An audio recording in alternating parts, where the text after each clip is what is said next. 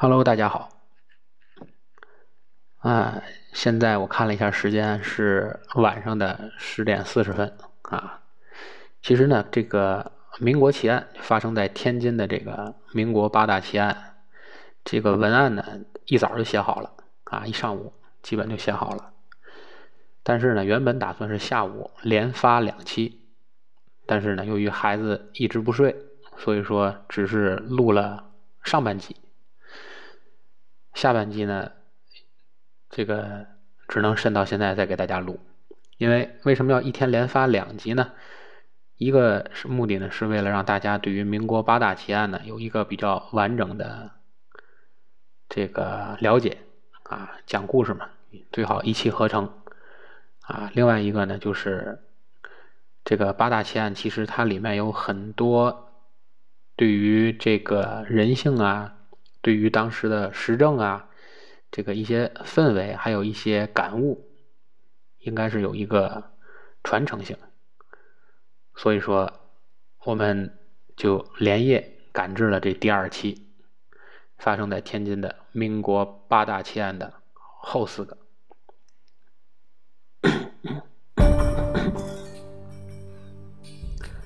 那么今天上午呢，其实我们。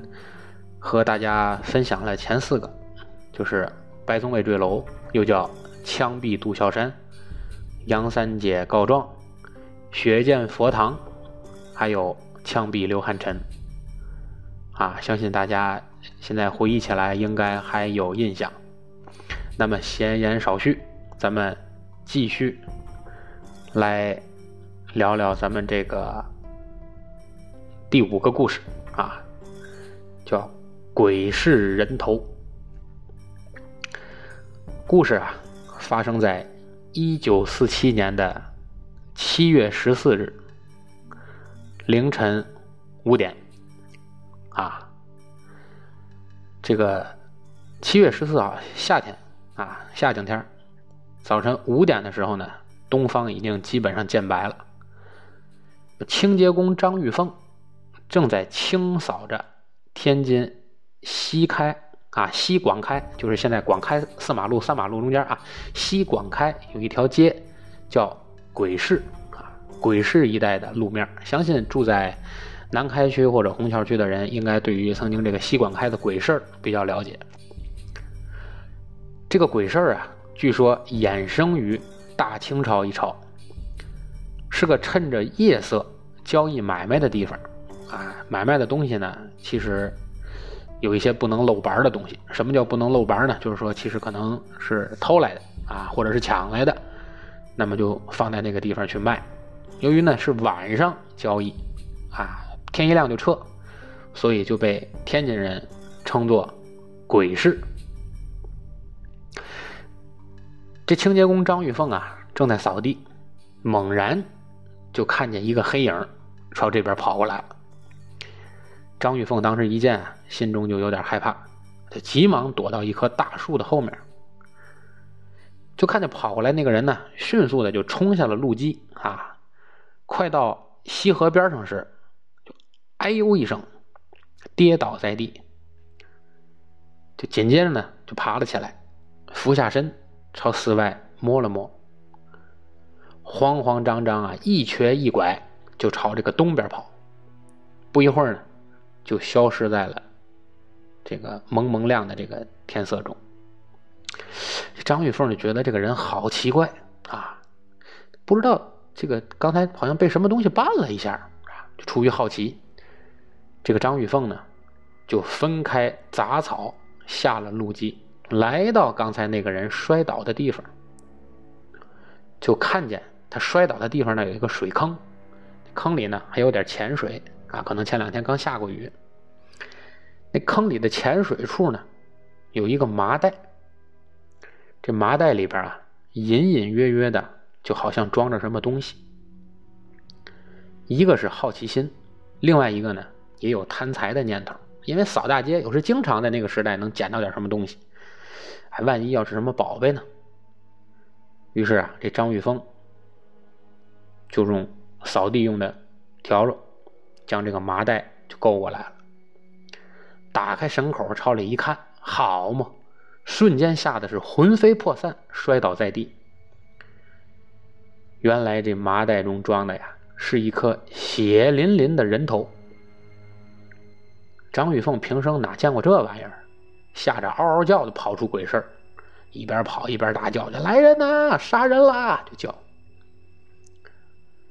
此时就惊动了官家。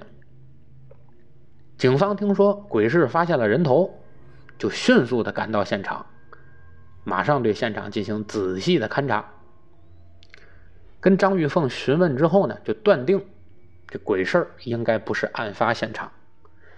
麻袋中呢，就只有人头，没有尸身，必定是在别处犯案，想要毁尸灭迹。这事儿新鲜离奇啊！天津人喜欢看热闹啊，有时马路边蹬鞋踩袜子都能围一圈人在那看啊，所以这种事儿很符合看热闹人的心理诉求。于是大家就越聚越多啊，纷纷都过来瞧这个。瞧这个事儿，经过检验，哈，发现这个这颗人头啊，死者这个左侧颅骨粉碎性骨折，颅内呢出血严重，应该是钝器所伤。脖子的位置呢有一个利刃伤，有二十多处。估计啊，这个案犯是先将这个被害人击昏，然后再强行的割下头颅。死亡时间推断，应该是在七月十四日的凌晨二时到四时。经过张玉凤的描述啊，警方基本上断定这个弃尸人应该就是个男性，身高身量约大约在一米八左右。但是这颗人头究竟是谁？那个时代也没有电脑，是吧？也没有这个网络查询，所以一时很难查清死者的身份。这时候呢，在看热闹的人群之中，忽然间有一个中年男子就大叫一声：“哎，说这人我认识。”说话的这个人叫李金泉，天津本地人。他说呀，死的这个人，这颗人头，死的这个人叫单明举，单就是。单双的那个单，单明举，山东人。他跟他的妻子单周氏住在南大道开元里三号，以卖破烂为生，啊，收破烂的。昨天中午啊，午后还见过这个人，还见过单明举，并且跟他说过一会儿的话。没想到今天一早，人手就分家了。就变成一颗人头了，一命呜呼。警方一听，哎，有门就赶紧传唤这个死者的妻子单周氏来认尸。单周氏来了之后，一看尸首，那自己自己媳妇儿啊，马上就认出来这是自己的丈夫，当场就昏死过去。周围人赶紧就抹死前心，捶打后背啊，啊，掐人中。给救醒了，清醒之后，就赶紧求这个官家老爷为自家男人伸冤鸣屈。单周氏说呀，他们夫妻都是山东人，因为老家山东呢遭了灾祸，所以来天津投奔娘舅。谁知啊，到了天津不久，这娘舅就因病而死，舅母呢又不容他，就将他们夫妻啊逐出家门。所以这单家夫妻啊，啊，单明举和这单周氏夫妻两个人就在鬼市边上搭了个木棚子，以卖破烂为生。今年三月，性欲好心的道士任立奎将他们给收留，就一同住在南大道开元里三号。啊，遇到了一个好心的一个出家人，是个道士啊。任立奎，可是丈夫单明举呢，好长时间就没好过啊！自从认识了这个任立奎，就染上了好多恶习，赌博把家里所剩不多的这点家当就输了个空。前两天啊，有三个赌友上门索要赌债，因为家里没钱，所以他们就把这个单明举暴打了一顿，并扬言三天之内要是还还不上，就要取单明举的人头。结果这三天时间啊，这单州市就东挪西借呀，到处借钱，把这个赌债欠人家的钱才凑了一半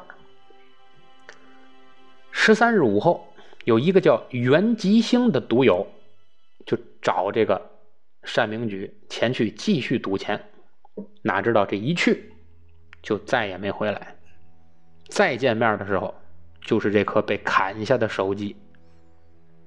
所以这单州市就断定，一定是这个袁吉星图财害命，杀了她丈夫。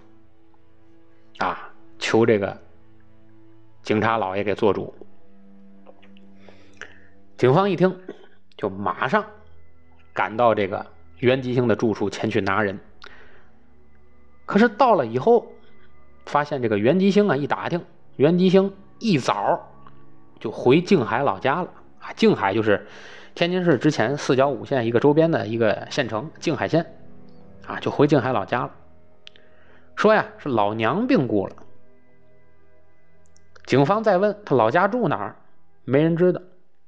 这事儿一时线索就断了。警方就再查，又从这个单州市口中得知，孙敬修、李庆荣。还有范麻子这三个人经常与袁吉星一起赌钱，于是呢，就将这三个人分别传唤询问。三人均称，七月十三号只有袁吉星与他们三人在袁家赌钱，从上午十点一直赌到了十四号的凌晨两点。这期间，袁吉星根本就没离开过牌局也没去找过单明举。单明举呢也没欠过这四个人的赌债，警方听完以后就糊涂了，不知道这三个人说的是真是假，只能将这三个人就临时拘押，并从三个人口中打听到了袁吉星老家的住址，马上派人乘坐洋车前去捉拿。警方赶到袁吉星的老家的时候，就看见袁吉星啊双亲身体健康。不像有病，哎，不是说老娘病故了吗？回家奔丧啊！这老娘都在，而且身体健康啊！所以警方顿生疑惑，就急忙询问袁吉星是不是回到过家呀？袁吉星的父亲说，袁吉星确实回来过，进门就哭。一家人就莫名其妙啊，问他为什么哭啊？袁吉星说，有个老道叫任立奎。送来一封信，信中说呀，袁吉星啊，母亲病故，所以跑回奔丧，母子相见。结果进家以后一看他妈还在，才知道这是一场误会。袁吉星觉得这个人老道啊，肯定是在中间使坏，气愤不已。今天一早就回天津去找那个送信的任立奎这个人老道辩理去了。所以警方呢，就赶紧又。马不停蹄赶回天津，回到了这个袁兴家中，果然这个袁在家，马上就把这个袁吉星带去审问。袁吉星供述啊，和这个孙敬修刚才提过的这三个人啊，还有袁父，就是袁吉星的父亲所描述的这些东西啊，基本上证词完全吻合。袁吉星还出示了那封报丧的书信。警方发现这个信上也没有邮戳，就马上怀疑这个任立奎任老道有鬼。袁吉星说呀，自己去找过任立奎，但是回来之后，因为要找他去评理呀，你说我老娘死了，这事不能饶了你呀。但是回来去找任立奎的时候，任立奎就不知去向。袁吉星又说，善州市。素来与这个道士任立奎关系暧昧，单明举呢多次和这个任老道还有他的妻子单周氏发生过口角，估计是单明举发现了什么事儿，因此被害。警方一面派人四处查找这个任老道的下落，一面又到单周氏家中搜查。经过搜查呢，果然发现这事儿有猫腻。在他们家顶门的方砖还有床头，均发现有未干的血迹。警察接着从床底下搜出一个大花盆，而且在这个花盆中发现了一团带血的头发。然后呢，又发现这个床下的地面啊，土质跟别的地方不一样，比别的地方要松软，而且有新挖掘的痕迹。结果一通挖掘，发现了一具无头男尸。原来这个单明举就埋在。家中的床底下，好一个狠毒之人！单周氏一看瞒不住了，一下子就瘫倒在地，嚎啕大哭，啊，说这都是袁兴、袁吉兴干的。他说七月十三号晚上，袁吉兴、啊孙敬修、李庆荣还范麻子到家中来讨要这个赌债，因为单明举手头没有钱还不上，所以双方发生争执。袁吉兴抽出顶门用的方棍，就猛砸单明举的头部，给他砸昏。孙敬修三个人啊，那那三个人就举起斧头，瞧单明举的脖子猛砍十数斧，最后是活活把这个单明举的头颅砍下，把这个尸身埋在床下，而且还威胁他，让这个单周氏不能说出实情，要不然就把他也埋了。警方并不傻，哪能相信？单周氏这点花言巧语呢？经过走访邻居，大家都称七月十三号没听到过这个他们家啊这个单家传来过任何搏斗的声音。再者，清洁工这个张玉凤描述啊，弃尸的这个人身高一米八，是一壮汉。但是袁吉星啊，还有刚才说的这一块赌博的这几个人，四个人身材都比较瘦小。没有一个超过一米七的，但是据附近邻居说，知道他们家一块住着的这个任老道，身高一米八以上，而且长得是极为彪悍。由此推断，这个道士任立奎应该是真正的嫌疑犯，而且很有可能是与这个单州市里应外合共同作案。于是，警方就将这个单周氏羁押起来，并发下海捕公文，要捉拿道士任立奎。有道是法网恢恢，疏而不漏啊！七月二十号，这个任老道任立奎就被从妓院里给认出来了，而且当场抓获。在他膝盖的地方发现有淤伤，一定就是刚才我们开篇说的。弃尸的那天早晨摔倒所致。经过三天的审讯，任老道终于说出实情。原来啊，这任老道今年三十五岁，早年间啊是个有脚的道士啊，就没有一个固定的道观，到处化缘啊。到了天津以后才定居下来，但是这个道士不是个正经人啊，有个恶习就是沾花惹草。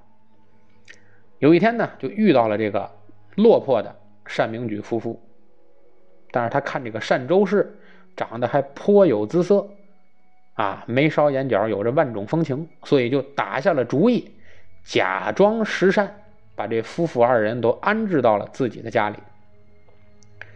单明举呢好赌，整天不在家，这道士任立奎就借此机会悄悄的接近这个单州氏。一来二去，勾搭成奸，可是天下没有不透风的墙。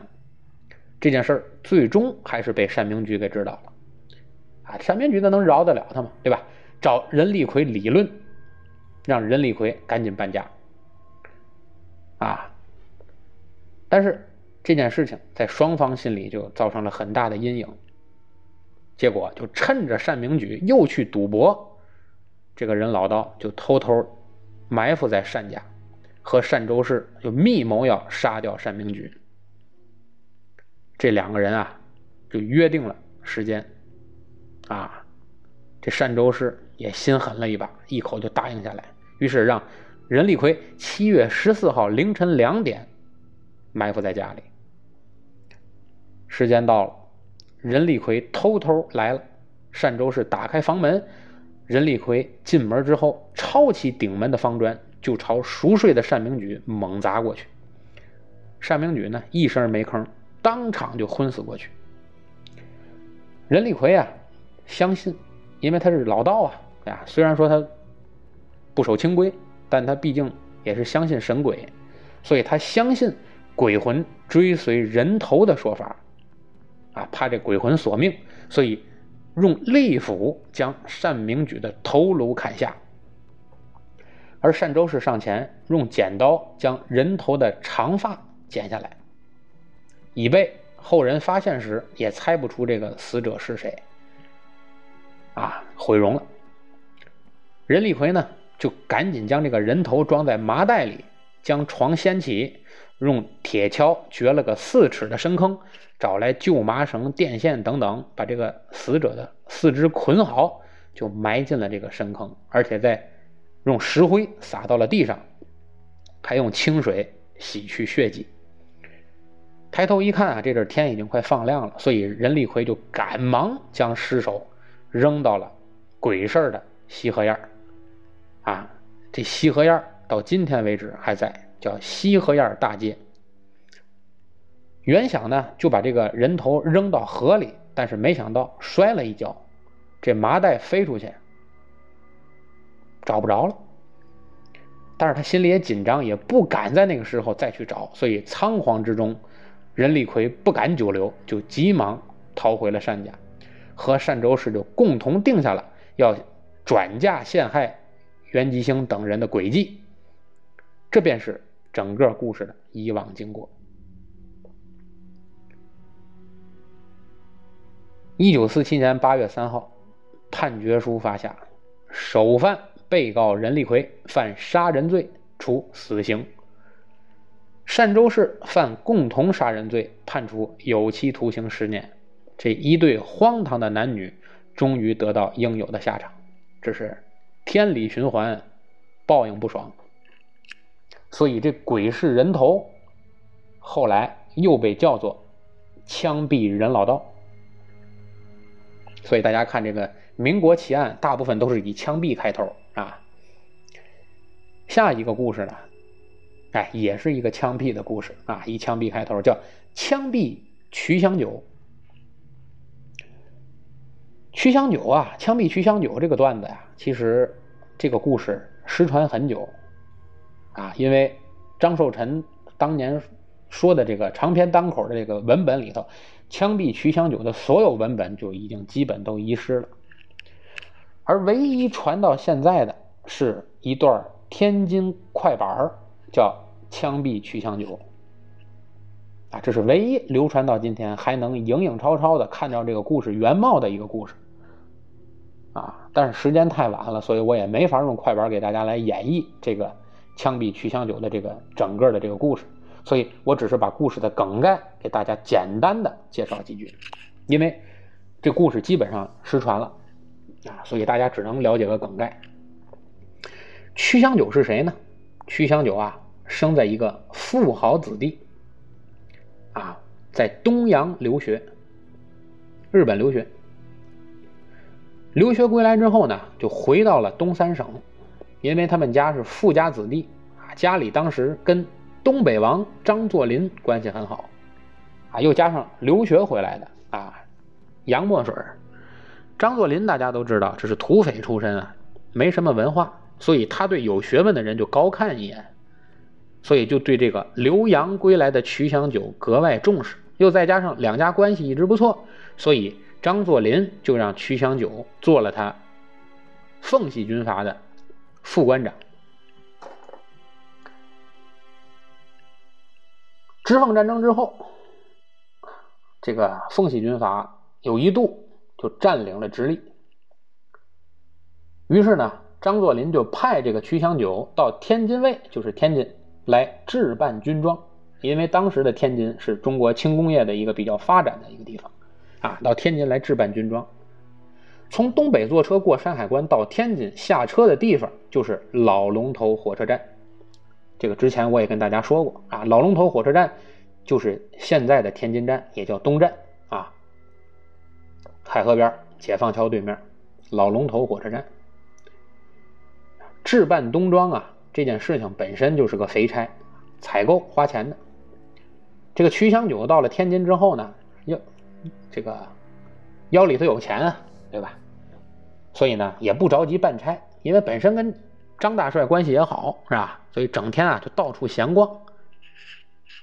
到了天津，九河下哨啊，当时这个天津人人流量也大，所以有很多烟花柳巷。哎，这个曲祥九就来到了三不管。三不管就是现在的南市一带，南市食品街这个地方。很多人会问，为什么要叫三不管啊？是吧？其实这是当时的一个简称。为什么叫三不管呢？因为当时那个时代军阀混战，天津这个地方呢，这个又是很多这个八国联军当时侵占之后有很多殖民地，所以三不管的这个地界就正好处于殖民界殖民地的这个划的这个租界的边缘，所以就是。殖民地外国人也不管，啊，中国这个国民政府因为中央军就没有派到北方来，所以中央军也不管，啊，直隶军阀这些这个军队、军阀，还有当地的这些警察也不管，没人管这块地方，鱼龙混杂，所以这个地方被起名外号就叫三不管，就是今天的南市食品街、天津大悦城这个地方。啊，南开大悦城，这个曲香九到了三不管呢，就看到了一个字号啊，花街柳巷一个字号叫天一坊。天一坊啊，天一坊这个地方啊，现在已经没了，因为当时在三不管地区这是著名的青楼，旁边有一条胡同，天一坊旁边有一个胡同叫清乐巷，里面清乐巷里面。有一个当时非常著名的青楼妓院，就叫双花堂。曲香九到门房一看啊，哎，就拉这个门口这个铃铛，啊，手打连笼，老鸨子就出来了。啊，这个妓院的负责人啊，叫老鸨子。为什么呢？鸨是什么意思呢？这个鸨这边一个哎，类似于匕首的匕，下面是石，这边是个鸟啊，宝。宝就是所有鸟里头最毒最淫的，叫宝。说这个老鸨这个鸟，宝子这个鸟啊，跟什么鸟都能配啊，跟什么鸟都能配，什么麻雀呀、鸽子呀什么的都能配。所以这个鸟最淫，因此就管这个妓院的这个负责人就叫老鸨子。哎，老鸨子出来迎客，看见这个曲香九，一看这个人。就是个富家子弟，因为你说干这个职业的人，他肯定他眼里他得能看人啊。一看这个曲香九来路就不凡啊，本身你想他这到天津来置办冬装啊，这个穿着打扮各方面的肯定都很阔气，是吧？于是呢，这老鸨子就把所有的姑娘们都拿出来迎客了。结果这个曲香九左挑右挑，一个都没看上。王宝子一看这个钱不能让别人挣走啊啊，于是就把当时的头牌叫少长班叫出来了，啊，这个头牌的姑娘叫花少芳。哎，曲香九一眼就看上这个花少芳了。结果看上不要紧，就真舍得花钱呢，就一口气儿在这个妓院就住下了，足足住了三五个月，就没走出过这个妓院。您想，金山银山花钱，架不住这么花。结果这个曲祥九三五个月就把置办冬装奉系军队置办冬装的钱就全花在妓院。这曲祥九当时心想啊，这不行啊，张大帅等着我置办军装，我把钱都花在妓院了，军装置办不齐，这是要掉脑袋的活啊！哎，反这就是军阀出身啊，土匪跟土匪待的时间长了，土匪的思想，没钱不要紧，腰里有枪啊，有枪我就敢抢。哪有钱呢？哎，银行有钱，所以这个曲香九。就冒着胆子，打算要去抢银行。抢哪儿的银行呢？想来想去，他要抢法租界的海大道的银行。法租界海大道是什么地方？就是今天的大沽路。天津人都知道大沽路。大概这个海大道这个银行，就是北洋医院对面叫振义银行。这家振义银行现在的位置就是天津市的这个海信广场。曲香九迈步就走进这个银行，把枪一掏，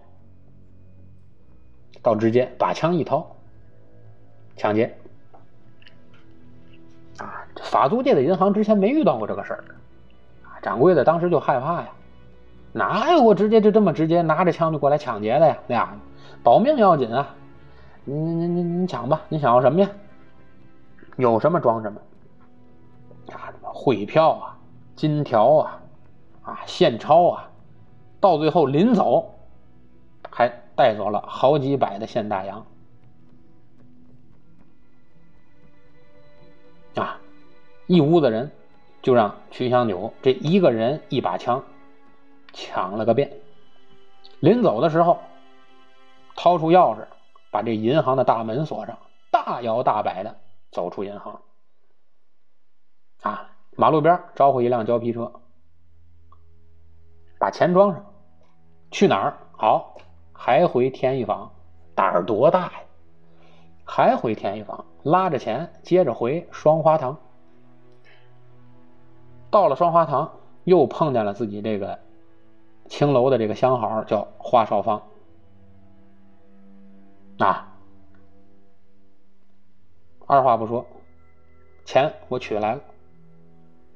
第一，把之前欠妓院的钱还上；第二，跟你赎身，啊，从良。华少芳一看，好事儿啊，对吧？这这这赎赎身是好事儿啊，啊，结果就打算赎身走。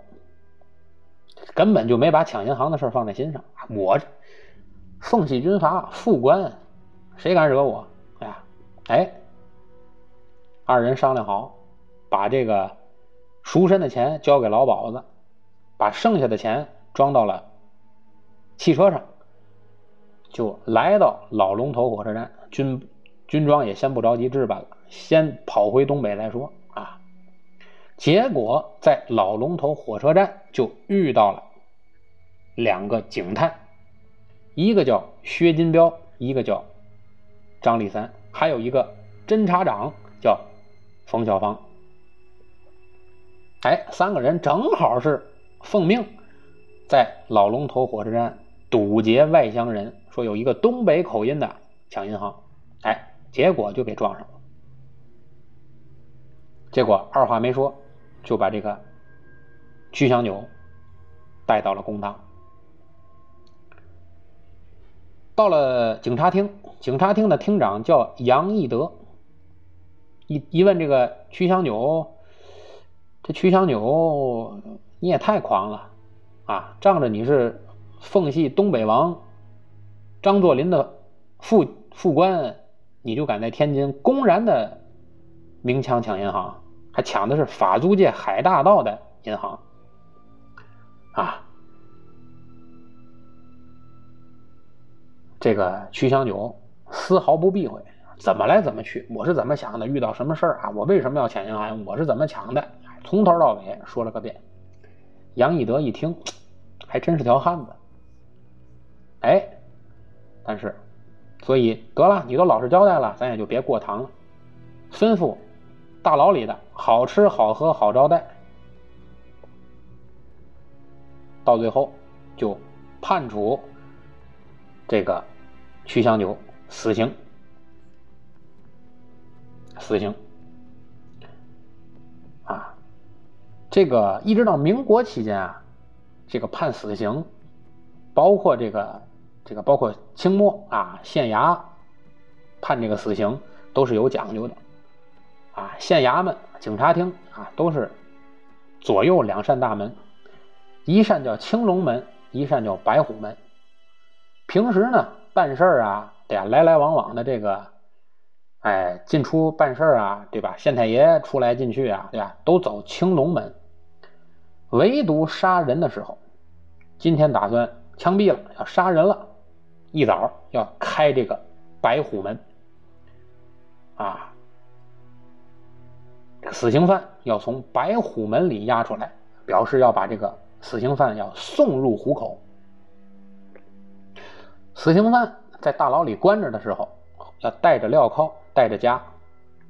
但是要说今天要准备枪毙了，一早起来要把这个镣铐去掉，啊，给顿饱饭吃。说这顿饱饭是国家是有标准的，当时谁定的呢？是宋太祖。赵匡胤定下的标准，就一直执行到清末民国。啊，解掉枷子，卸掉镣，要五花大绑。什么叫五花大绑呢？脖子上啊，一拿条绳子，脖子上一扣一个花，两个肩膀两个花，拉下去，把手捆到背后一缠，两个花，五花大绑。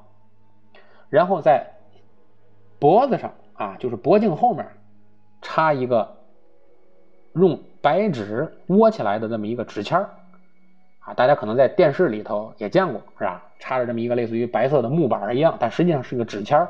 这个纸签学名叫招子啊，招就是就是交代的意思啊，上面给你写明犯人姓什么叫什么，犯的是什么罪等等等等啊，生卒年月等等等，招子。从大牢押出来啊，牢头要把这个犯人交给。执行死刑的这个警察，这里有个讲究：牢门大开，警察不能走进大牢去带人，要芋头把这个犯人从监狱的大门推出来。推的那一刻，要喊一句“交了”，表示这个人我交出去了。这个人往外一推一踉跄，外面的人马上顺手接过来，接的时候还得喊一声“接了”。就表示我接着这个犯人了，这是在权责上有一个明确的分析，啊，这边喊交了，这边喊接了，这就是交接这个词，就从这儿来的。把这个犯人带到大堂，啊，先最后审问一遍有没有冤屈，如果没有，啊，县太爷也好啊，警察厅的厅长也好啊，要勾斩犯人。什么叫勾斩呢？就是用朱砂，就是红颜色啊。朱砂毛笔，新的毛笔蘸朱砂，要圈斩。确定好了，下面跪的和名字是一个人，然后在名字上画一个红圈。要注意啊，这个红圈的画法要逆时针的画，来保证这个最后一笔收笔的时候，笔尖要向外甩。县太爷甩的这一个动作，要随着把笔就扔出去。啊，这个笔一扔出去。满堂的人都得闪，这个笔碰着谁，谁要有灾难。但是这个笔一掉到地上，所有人又赶紧上来抢。啊，传说这个笔拿回家去给孩子写字开蒙，这孩子将来能中状元。哎，把这个犯人押上囚车，押上囚车呀。并不像后来咱们在电视里看的是个木笼子，啊，脑袋伸在外面，啊，不是，那只有达官显贵才能有那样的待遇，就是你死之前还能让你看看外面的情况。大部分的囚车就是大木板封的一个，基本上一个大箱子，犯人就直接推到那个箱子里面，外面也看不见里面，是里面也看不见外面。在北京讲究，啊，斩首。你看电视里经常说什么推出午门斩首，错。午门在哪儿？午门在天安门的后面。午门从来没斩过首，那是故宫啊，紫禁城怎么可能斩首呢？那个地方午门之外最多是三品以上的官员说白了就打板子的地方，廷杖在那个地方执行。真正斩首是在菜市口，而去菜市口斩首或者枪毙，一定要走宣武门。所以宣武门，北京里九外七皇城寺，三道浮桥两道关啊。这个里九外七皇城寺，宣武门，在过去就是专门走死刑犯的囚车走的门。所以，曾经的宣武门，在那个城门洞子里头有一块砖，上面刻着三个字，叫“后悔迟”，就是你到宣武门了，后悔已经来不及了，杀头了。天津法场在什么地方？啊，北京在菜市口，天津就在三不管。啊，民国时期基本上都是枪毙，但是再往前一般都是斩首。斩首用的鬼头刀啊，刀斧手的鬼头刀，平时呢不会带回家，不吉利。鬼头刀一般都放在当地的土地庙里，啊，在土地庙供着，因为这把刀不吉利啊，天天杀人。菜市口周边呢，当时有一个药铺叫西鹤年堂，啊，西鹤年堂就在菜市口边上守着法场。西鹤年堂门口要挂着一个大铁算盘。只要菜市口要杀人了，伙计就跑出来摇这个大铁算盘，要让这个，甭管是是是这个罪该万死的，还是这个屈死枉死的冤魂，别扰了西鹤年堂的生意啊！这边斩首，那边一定要随时摇着这个大铁算盘。斩首之后，啊，这个苦主就是被杀头的这家的亲戚。还得找修鞋的皮匠负责把这个头和这个身子缝到一块儿，哎，不能分着埋呀！哎，找皮匠修鞋的缝尸，缝好了之后安葬埋掉。啊，这是斩首。所以就借着我们讲这个枪毙曲祥九啊，我们顺便把这个清末民国时期怎么斩首。啊，这个俗令给大家介绍了一下。下面要讲这故事呢，叫《双烈女》。这个故事啊，发生在一九一六年的三月十七号。话说呢，这事儿发生在老天津卫南市的荣业大街附近。啊，很多天津人一听这都很熟，啊，南市荣业大街就是天津和平路的路口。在荣业大街附近有这么一户人家，啊，男主人叫张少廷。张少廷的原籍啊是南皮县的偏坡营村人，今天就隶属于东光县。十八岁的时候，这个张少廷逃荒到了天津，啊，在侯家后一家瓷器店做学徒。这个张少廷啊，心灵手巧。师傅呢，金少阳就特别喜欢这个小伙子，于是最后就招这个张少廷做了个上门的女婿。其后这个生意就逐渐的随着这个师傅金少阳年龄大了，这个生意就逐渐的交给了这个张少廷来打理。哎，您还别说，这张少廷做买卖真是把好手，生意不错。可是好景不长，庚子之变。大家知道，今年其实也是个庚子年，是吧？中国逢凡逢到庚子年，往往多少都是有些变故，是吧？这个可能将来如果有机会，因为这里涉及到太多不能说的话题，是吧？有机会我们可以聊聊中国历史上的这历次庚子年的变故。哎，这年的庚子年，八国联军就到了天津，一把火就把这个。张少廷当时经营的这个门面给烧了，买卖没法干，张少廷就只能带着妻子女儿啊迁居到了荣业大街啊。当时大女儿起个名字叫丽姑，丽姑啊，结果到了荣业大街以后，又生下二女儿，还有三个儿子。刚开始还有点钱养家糊口。但是你想想，这个孩子太多了，主要是三个儿子呀，半大小子吃死老的，是吧？后来这个钱就慢慢花光了，光有出没有进呐，买卖被烧了，一家七口人就全仗着张少廷一个人吃饭，还没本钱干买卖，于是没办法就托关系干起了拉洋车，就是拉这个人力车。啊，天津叫胶皮，啊，北京叫洋车，天津叫胶皮，因为这个洋车这轱辘是两个胶皮轱辘，所以天津叫胶皮。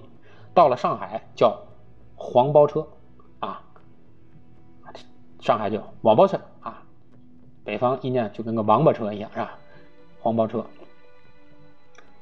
虽然说是有了活干，但是这张少廷不是个拉洋车的料子。毕竟不是干这个出身啊，学瓷器的，你想想拉洋车那肯定不行，所以就经常被同行欺负。而且他基本算是个文人，跑步肯定也不擅长，所以有时候经常一个月到最后连租车的钱都赚不出来。哎呀，这家里人一看这不行啊，于是呢，家里人也不能闲着，就开始想办法给别人家做点针线活啊，或者浆洗个衣服呀，换点零花钱。结果屋漏偏逢连夜雨，这张少廷有一次拉车肚子疼，赶紧啊忍不住啊，就找个旮旯去方便。结果完事儿回来一看，洋车没了。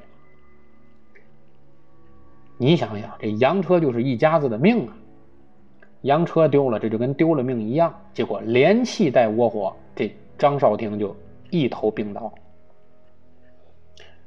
张少廷这一病。家里是彻底乱套了，哎，偏巧这个时候又出篓子了。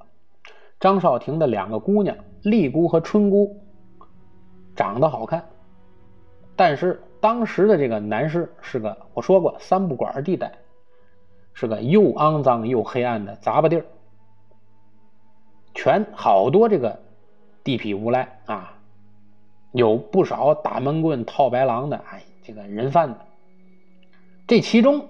就有个坏人叫戴富友，他干的就是这个阿杂的勾当。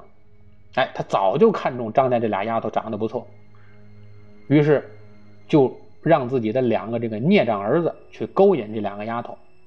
但是你想老张家人家虽然穷，毕竟是正经人家，一直就没得逞。但是张少廷这一病，他觉得这机会来了，叫趁人病要人命。戴富有呢，就找到了自己的老朋友，就同样是人贩子出身的王宝山，密谋计划。转天，王宝山的老婆就到了这个张少彤家、张少廷的家里，假惺惺的说了点同情的话，接着就夸赞这个张家丫头长得好，最后就说自己亲戚家有俩儿子，哎，长得是一表人才，而且家庭富裕。如今您这俩丫头也到了该出门子的年纪了，所以自己就愿意保媒拉纤，成就这两对有缘人。而且，并且说明，只要张少廷答应，人家愿意嫁妆钱立马先送五十块大洋。这五十块大洋什么概念？就不但能把这丢了的洋车钱给还上，还能有剩余啊，能治病。张少廷有心不答应，但是一看家里这模样，再加上自己还有三个年幼的儿子等着吃饭，于是这一咬牙就定下了这门亲事。两天以后。王宝山老婆领来一个人，就正是戴富有，而那俩儿子就是他家的。张少廷一看，好，这上当了，但是已经答应了人家的，后悔也来不及了啊！于是就默许了，双方就签字画押，定下婚约，就约定下个月娶亲。戴富有就当场拿出二十块大洋，先让张少廷来治病，但是张少廷这阵儿已经病入膏肓，医药网效。还没等娶亲，就死了。张少廷这一死啊，一家人是哭天抹泪儿但是有人却在暗地里偷着笑啊，戴富有啊。因为张家这男主一死，三个儿子还小，这事儿就更好办了。办这个丧礼，就是张少廷的这个葬礼啊，戴富有大包大揽。弄得这个遗孀啊，就是寡妇张夫人还挺感激，认为自己还挺有福啊，这俩女儿嫁了好人家。可是他哪知道，这非但不能给女儿好日子，还把女儿这推进了狼窝之中。丽姑和春姑这对其实年龄并不大啊，一个十七岁，一个十四岁。可怜这俩姑娘还没来得及举行婚礼，就被戴富有的大儿子给绑到家中，糟蹋了清白。没过多久，这二丫头春姑又给戴富有的二儿子给糟践了，都没来得及去办这个婚礼。张夫人知道自己是上当了，可是她没想到的是，这戴富有竟然就打上了她的主意。没想到，不但卖了俩姑娘，顺带脚把自己也给卖了。没过多久，这戴富有就请了个婆子到家里。说是教这教这个丽姑春姑啊学唱点小曲儿，一唱才知道，全是妓院里那些勾搭人用的这些肮脏的曲子啊！张夫人一听就知道这戴富有没安好心，这绝对看说不准就是要把自己这俩女儿迈入昌门。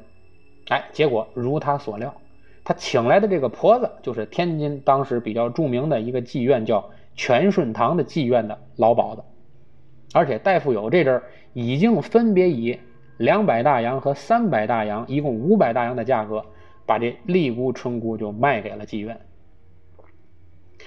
张夫人不能眼看自己俩女儿就活活掉进火坑啊，于是偷偷就带着女儿和三个儿子就想跑。可是戴富有就早就安插好了眼线，一家人没跑多远就给追上了。啊！丽丽姑当场就被抓住，张夫人带着春姑和儿子就逃出来了。他们是逃走了，被抓住的这个丽姑可就遭了罪了，被这个戴富有是百般的羞辱。张夫人壮着胆子去要人，没想到就被戴富有当场给扣下了。啊，等抓到春姑以后，把这娘仨就一块儿给卖了。结果还没等到春姑抓住呢。这春姑自己就送上门来了，说自己呀愿意用自己换回母亲的自由，要不然就一头撞死。这大夫有，当时一看，那肯定啊，你这姑娘值钱啊，老婆子不值钱，对吧？就把张夫人放了，就扣下了春姑。张夫人离开戴家之后啊，走投无路，心急如焚呐。有人给她支招，让她去官府告状。张夫人这才想起到天津地方审判厅。去告状去。一九一六年的二月二十七号，审判厅判决丽姑和春姑由母亲领回家，戴家不许再抢人。但是戴富有这小子可不是个省油的灯啊，他马上又托人告到资历更高的高等审判厅，而且花钱买了路子，伪造了一份假婚书。结果审判厅就高等审判厅就判断判决。丽姑和春姑还得回到赵家，哎，戴家，而且张家是不许要人，而且不许上诉。这就是那个时代的黑暗。判决书一下呀，一家人当场就傻了眼，啊，当场就傻了眼。丽姑和春姑呢，就劝说先别哭。啊，劝这个母亲先别哭，说自己呢会有办法。等母亲睡下以后啊，两个姑娘把一整包的火柴打开，用煤油泡开火柴头，就给喝了。一九一六年三月十七号零时，这俩姑娘就毒性发作，气绝身亡。丽姑春姑自杀这件事就迅速被传遍了天津卫，当时人们称这二女贞洁烈女，就称这两个人叫双烈女。而且呢，当时南洋大臣张之洞的长子张全，啊张之万的长子张瑞英为首的南皮县的张氏后人，听到这件事因为。刚才说过啊，这双烈女的老家就是南皮县，啊，正好张之洞也是南皮县人，知道这件事以后，就联名为这二人申冤。戴富友和王宝山就知道这事闹大了，就赶紧丢下家产逃之夭夭。直隶的警察厅厅长杨以德就害怕这些官绅啊，于是想出面调停此事啊，并且联合张氏的后人为这二女料理后事。双烈女啊，就在天津，真正意义上是出了一场大殡。两个人的大殡是于农历五月初一举行。丧礼的隆重是令人折舌呀，因为大家当时都得卖这个南阳大人张之洞这个后人的面子呀。全部的乡绅都到场，连同徐世昌大总统徐世昌都到场。啊，当时这个南皮县张氏的后人更是不计其数，光是从南皮县来的就多达上千人。啊，从南皮县赶来的人就多达上千人。当时这个文豪大师啊，光是挽联就写了两百多副，啊，捐这个奠仪就活活捐了十几万。此后呢，刘铁儿就根据这个事儿写了个现代剧，就叫《双烈女》，后来还被改编为评剧，并在相声界广泛传播。双烈女的遗骨被运回南皮县，葬于。双庙村的西北，今天墓碑尚在。时间关系啊，这八大奇案到现在为止，咱们讲了七个，啊，我把最后一个相识奇案再单列用一集来讲，啊，我们先听到这儿。